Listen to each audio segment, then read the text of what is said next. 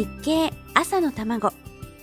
この番組は聞けばわかる読めばもっとわかる日経。日本経済新聞がお送りします。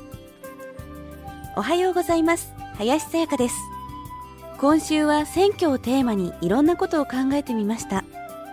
本当はあちこちの花火大会とか高校野球とかそんなお話もいろいろしたいなと思ってたんですけど残念なことに長引く不況のために花火大会が中止になったり規模が縮小されたりしていますしましてや健全なアマチュアスポーツを題材に経済のお話をするのもいかがなものかと思いまして今週は選挙のお話です。来週になればそれこそ本当にどこの番組も選挙の話題で持ちきりになりますし朝玉的には今週がちょうどいいタイミングかなと思います。7月30日の日経に載った記事があります。成人18歳が適当。法制審議会が選挙権を得る年齢を18歳に引き下げることを前提に民法で定める成人年齢を18歳にするのが適当だという最終報告をまとめたという記事です。でも本当に大事なことは有権者を増やすことではない気がするんですね。18歳で選挙権を得た彼らが誇りを持って喜びを持って一票を投じることができるような選挙にすることが大事なんじゃないかと思うんです。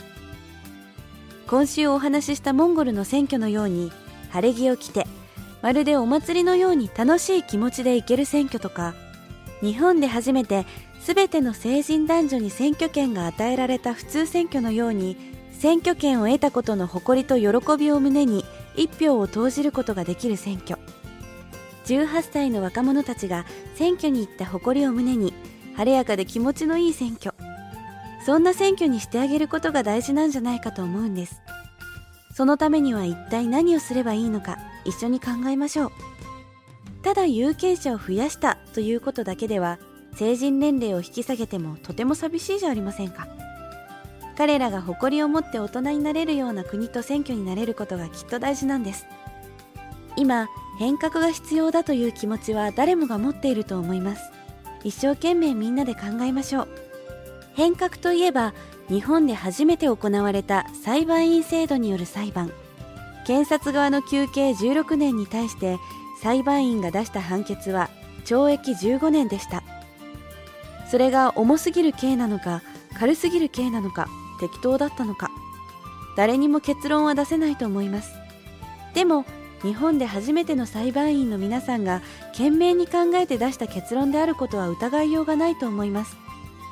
きっと何かが変わったんです。今週はこんな話題で終わりにしたいと思います。それでは皆様また来週です。今週もお相手は林さやかでした。